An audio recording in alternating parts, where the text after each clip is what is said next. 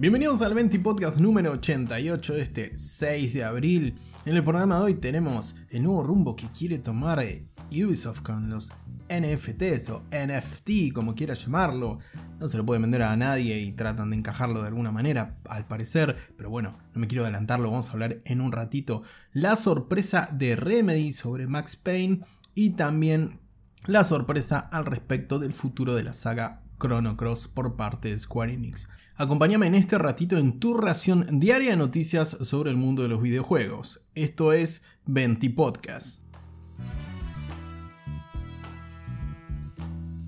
En la primera noticia del día de hoy toca hablar sobre Ubisoft, sí, la compañía gala que tanto material nos da al 20 Podcast y en general a todas las revistas y a todos los medios que cubren el mundo de los videojuegos. ¿Qué seríamos sin Ubisoft? Además de esos juegos, por supuesto. Pero en este caso, la noticia es un poquito más triste, o al menos no tan alegre como sería un nuevo lanzamiento o un nuevo estreno de uno de sus títulos, de uno de sus títulos esperados, ¿no?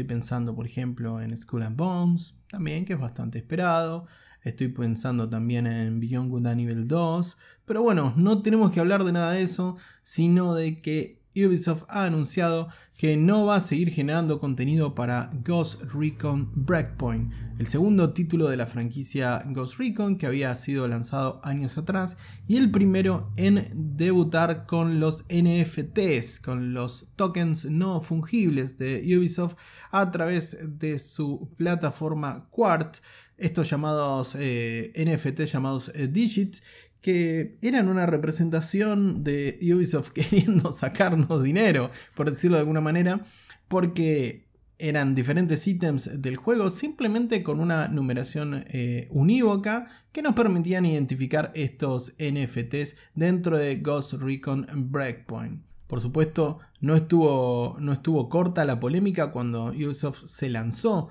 con esta, con esta tecnología y con este eh, inédito modelo de negocio para la compañía francesa, ya que el Run Run se hizo escuchar incluso dentro de las propias oficinas de Ubisoft, como levantaron diferentes eh, portales internacionales al respecto, dado que algunos desarrolladores, como gran parte de la industria, que representan los, los developers de, del gaming, no están de acuerdo con, esta, con, esta, con este modelo de negocio que representan los tokens no fungibles porque pueden reorientar nuestro, nuestro más querido hobby o nuestro noble hobby en algo mucho más orientado al bill metal o en este caso al metal virtual, ¿no es cierto? O a los tokens no fungibles que son los NFT. No te voy a explicar qué son los NFT porque el 20 Podcast eh, Espero que dure más o menos 20 minutos el de hoy y un poco la idea de los 20 podcasts es contarte la actualidad del videojuego en 15, 20 minutitos. Además tienes un montón de fuentes que te pueden explicar mucho mejor lo que representan los NFT, sobre todo en el mundo del gaming. Pero lo que sí te puedo contar es que Ubisoft ha aclarado que no va a generar ningún contenido adicional, no van a llegar nuevas expansiones para Ghost Recon Breakpoint, el juego que contaba con los primeros eh, NFTs de, la historia de, Ubisoft llamado Digits, como mencionaba antes. La, la, demanda por los NFT de Ubisoft ha sido bastante baja desde lo que reportan algunos medios de renombre como Kotaku, como Polygon, entre otros y parece que la aventura se termina aquí, al menos en lo que respecta a Ghost Recon Breakpoint, ya que no se mencionó nuevos, nuevos NFT publicados en el mercado Quartz, el mercado de Ubisoft para comprarlo. El último NFT publicado por Ubisoft para Ghost Recon Breakpoint había sido en marzo de este año, a mediados de marzo,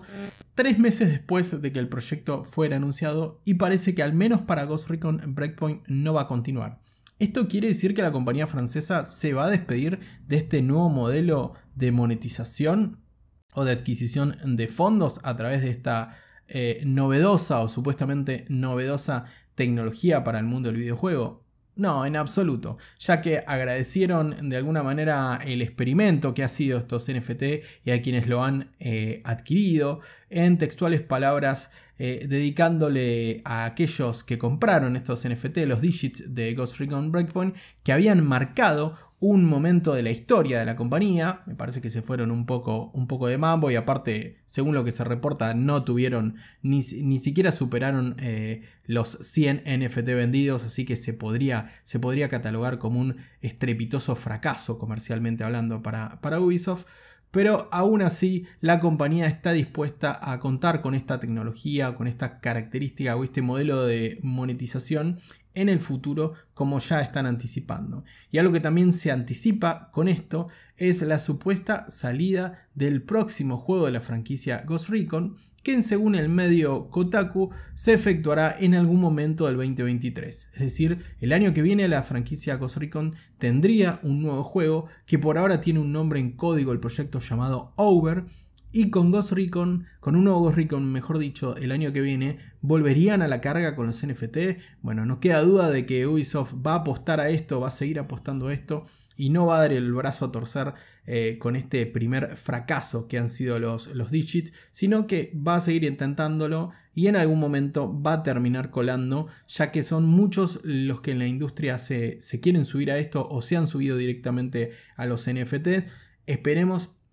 que fuera de que sea un nuevo modelo de negocio y fuera de que estés de acuerdo o no, o que sea cuestionable o no por cuestiones eh, por cuestiones ecológicas o la que fuese, esto no afecte, eh, no afecte los proyectos y la orientación artística de los proyectos, especialmente de Ubisoft, ya que sabemos que en algunos casos debería levantar un poquito la vara en algunas de sus franquicias, como lo viene haciendo, por ejemplo, mi humilde opinión, con la franquicia Assassin's Creed. Esperemos que piensen un poquito menos en NFTs y más en entregarnos juegos memorables que si el contenido y el software es bueno, sin duda van a llegar luego las ganas de comprarle cositas a Ubisoft, aunque sea cositas, cositas cosméticas. Pero bueno, veremos qué hace Ubisoft al respecto de los NFT, veremos si queda en este experimento fallido o si lo vuelven a intentar y si se confirma el lanzamiento del próximo Ghost Recon, ahora conocido como Over, entre los rumores que levanta el sitio Kotaku. Vamos a ver qué pasa con los NFT o si Ubisoft encuentra otra manera de sacarnos el dinerillo.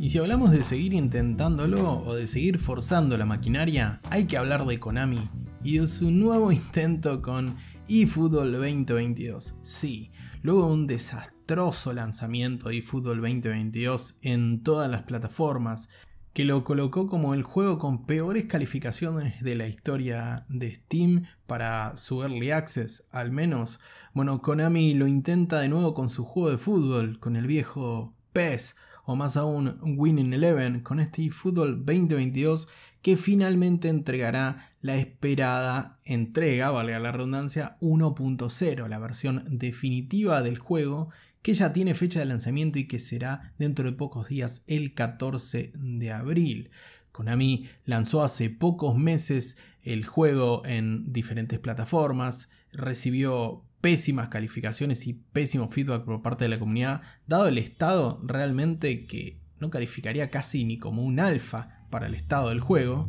ya que si bien se apreció virar hacia el modelo free to play e intentar cambiar la franquicia para plantarle cara realmente e ir de tú a tú contra FIFA con una propuesta diferente a lo que venía haciendo eFootball o PES en los últimos años, el resultado no pudo ser peor. El juego carece a día de hoy de unos controles dignos, no es en absoluto divertido y además parece borrar todo lo que había hecho anteriormente en su, en su faceta de gameplay, lo más vistoso de su gameplay o los aciertos que tenía, además de cambiar de motor gráfico también que era mandatorio para que la franquicia continúe, pero no es por acá Konami, no es por acá. No obstante,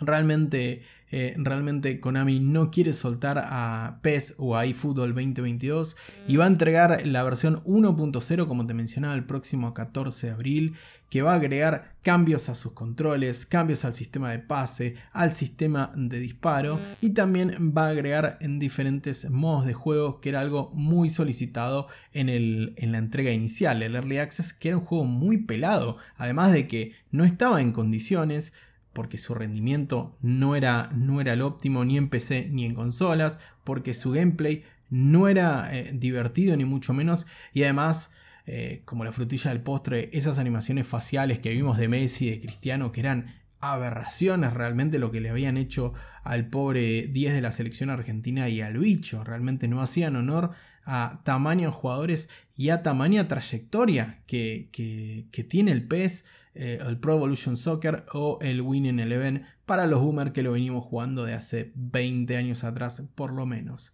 Vamos a ver entonces si esta insistencia de Konami, son tercos los muchachos, nos entregan un producto que esté mucho más cerca, ya no digo que sea una obra maestra, ni sea la reinvención del género de, videojuegos de deporte, en este caso de fútbol, pero por lo menos se acerque a, digamos, a la altura de lo que de lo que es la leyenda de PES y de Pro Evolution Soccer o de Winning Eleven según como, como quiera llamarlo. Como te mencionaba, esta actualización, esta gran actualización para eFootball 2022 llega el 14 de abril, llegará a PC a través de Steam y a consolas, manteniendo el componente eh, free to play en todo momento. Eh, y veremos si vuelven a agregar los packs para comprar mejoras para el juego, packs pagos, ¿no es cierto? O DLC pagos para el juego, que Konami tuvo que retirar de la venta además de pedir disculpas por el estado de vuelta paupérrimo en el que el juego se vio hace poquitos meses en el estreno de su Early Access.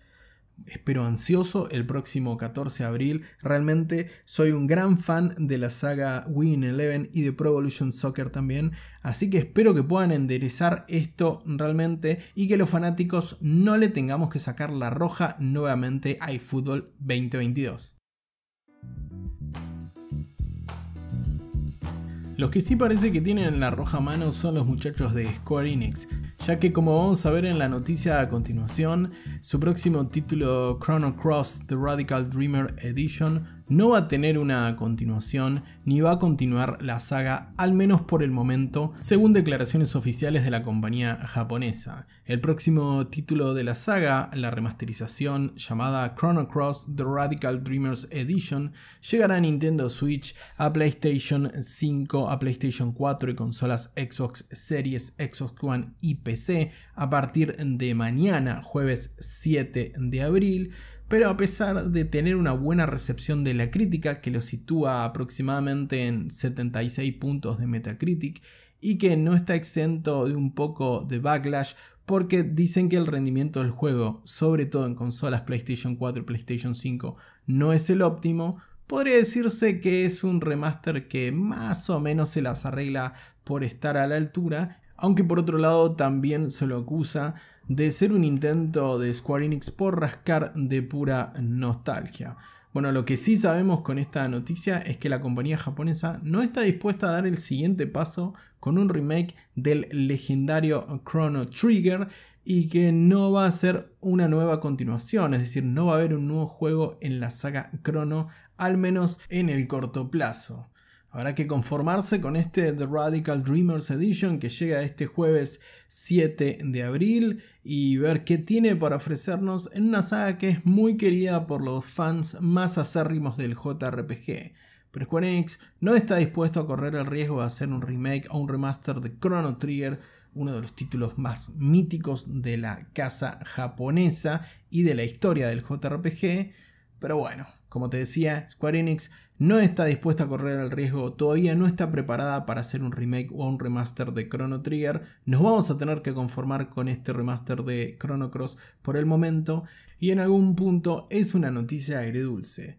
Agria, por supuesto, porque no nos deja con más lanzamientos de esta mítica saga del mundo de los videojuegos y de la historia viva del JRPG, pero por otro lado su toque dulce es que si la van a cagar o van a hacer algo a medias tintas, es preferible que dejen a Chrono Trigger para otro momento y lo hagan como los fans estamos esperando, es decir, a la altura de lo que cuenta su propia leyenda.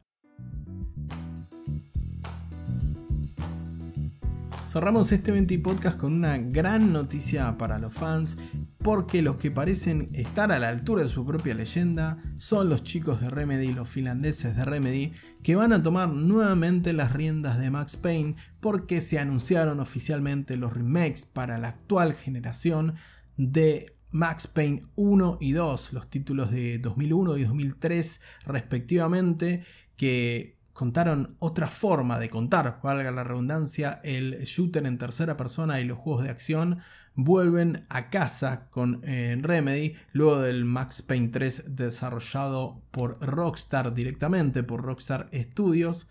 Bueno, el estudio finlandés de Remedy, responsable también por ejemplo de Alan Wake, de Quantum Break y del exitoso Control, no se conformaron con hacer una continuación del título de culto Alan Wake con el Alan Wake 2 que esperamos llegue en 2023, sino que fueron a buscar a sus amigos de Rockstar, les dijeron vamos a ponernos de acuerdo para esto y vamos a hacer los remakes de Max Payne 1 y 2 y la fórmula volverá a ser la misma. El desarrollo por parte de Remedy Entertainment, la compañía finlandesa de Sam Lake y compañía, y la publicación por parte de Rockstar, la casa, por ejemplo, de GTA, entre tantos otros. Al respecto de esto, ya hubo declaraciones de la propia Rockstar oficialmente con sus impresiones sobre este nuevo proyecto. Según Rockstar, están encantados de que nuestros viejos amigos de Remedy se hayan puesto en contacto con nosotros para rehacer los juegos originales de Max Payne.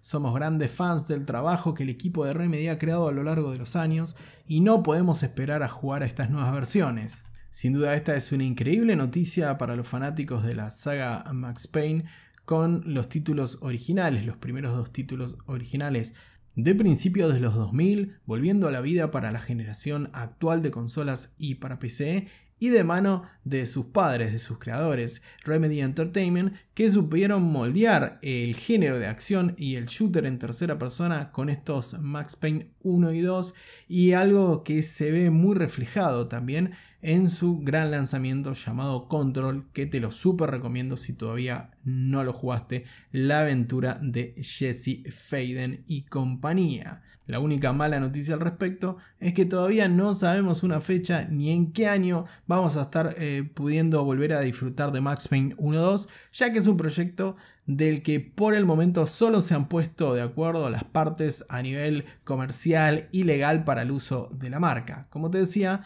la fórmula será la misma que en los juegos originales. Remedy Entertainment se encarga del desarrollo de estos nuevos remakes y Rockstar será la que distribuya los nuevos Max Payne 1 y 2 que llegarán a PlayStation 5, Xbox Series X, S y también en PC esperemos que no nos hagan esperar en mucho. De todas maneras, si tenés ganas de jugar un nuevo juego de Remedy Entertainment y ya te pasaste Control, vas a tener que esperar poquito porque como te decía al principio de esta noticia, Alan Wake 2 se espera que salga el próximo año, es decir, en 2023. Crucemos los dedos para que Max Payne llegue prontito también y podamos revivir esos clásicos del shooter en tercera persona. Así acabo un nuevo Venti Podcast para este miércoles 6 de abril. Te agradezco nuevamente por la compañía del otro lado. Te invito a que te suscribas o le des seguir independientemente de la plataforma en que lo estés escuchando, sea YouTube, Spotify o eBooks, y que también compartas este contenido para ayudarme a hacer crecer esta pequeña comunidad. Te mando un gran abrazo y que tengas una muy bonita tarde.